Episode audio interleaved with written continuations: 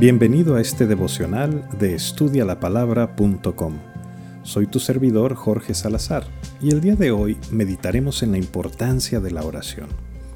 Colosenses 4 del 2 al 4 nos dice, Perseverad en la oración, velando en ella con acción de gracias, orando también al mismo tiempo por nosotros, para que el Señor nos abra puerta para la palabra, a fin de dar a conocer el misterio de Cristo, por el cual también estoy preso para que lo manifieste como debo hablar. ¿Te fijaste que comienza con la instrucción de perseverar en la oración? ¿Por qué será que la Biblia una y otra vez nos tiene que recordar estas cosas? Digo, nunca nos dice no se te olvide comer, o no se te olvide descansar, o ah, por cierto, recuerda darte algunos gustitos, salir a pasear o salir a disfrutar con los amigos. Jamás. Son cosas que hacemos con naturalidad y que no necesitamos que nadie nos las recuerde. Pero la oración, la oración es algo distinto. A muchos de nosotros no se nos da con naturalidad y la Biblia tiene que recordarnos, orad sin cesar, dad gracias en todo, persevera en la oración. A lo mejor somos como los niños chiquitos que no quieren tomar su medicina, pero lloran sin parar por estar enfermos y les das el jarabe y lo escupen, pero es lo único que los va a ayudar. Pues así somos con la oración muchas veces. Algunos ni siquiera dan gracias por los alimentos diariamente, mientras otros lo hacen mecánicamente como para cumplir con el requisito. En algún punto no hemos entendido el maravilloso privilegio que tenemos de tener una audiencia personal con el Rey de Reyes, con el Creador del universo, una conversación con el único que tiene el control de todas las cosas, el único que tiene las soluciones a todos los problemas y el único que nos conoce perfectamente, mucho más y mejor de lo que nos conocemos a nosotros mismos. Y sin embargo, preferimos no acudir a la cita. ¿Sabes? Esto es algo terrible. Decimos que se trata de una relación personal con nuestro Salvador, pero ni siquiera le hablamos. ¿Qué tipo de relación puedes tener con alguien a quien no le hablas? Dios inventó la oración para nuestro beneficio. Déjame explicártelo de esta manera. Cuando tú y yo oramos y le damos gracias a Dios o le pedimos algo, en cuanto el Señor nos responde, nos maravillamos y quedamos sorprendidos porque vemos que en realidad funciona, que Dios responde a nuestras oraciones.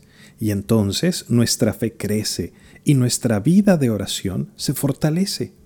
Pero nunca podrás experimentar una fe mayor si no oras.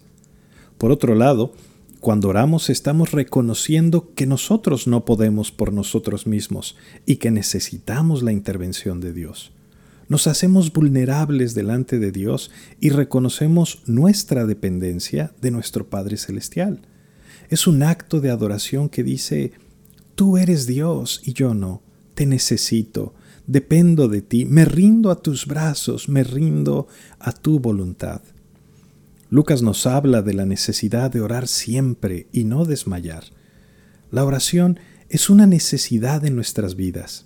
Santiago dice que no recibimos porque no pedimos. Y Jesús nos invita a orar y pedirle a Dios todas las cosas porque Él es bueno y se goza en bendecir a sus hijos. A veces me preguntan, oiga pastor, si Dios ya lo sabe todo, pues ¿para qué oramos? Pero Cristo mismo dijo que Dios ya sabe de qué tenemos necesidad antes de que se lo pidamos. No oramos para darle a conocer las cosas a Dios, Él ya lo sabe todo. La oración es para que nosotros seamos bendecidos por la respuesta y la comunión con nuestro Padre crezca, nuestra fe crezca y nuestra confianza sea establecida. El mejor ejemplo que tenemos en la Biblia es el del mismísimo Señor Jesucristo.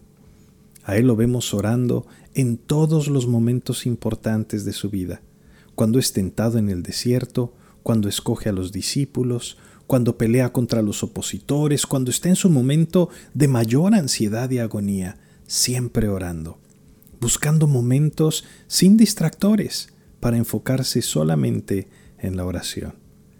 Si Jesús que no tenía pecado, encontró necesario orar en todo tiempo.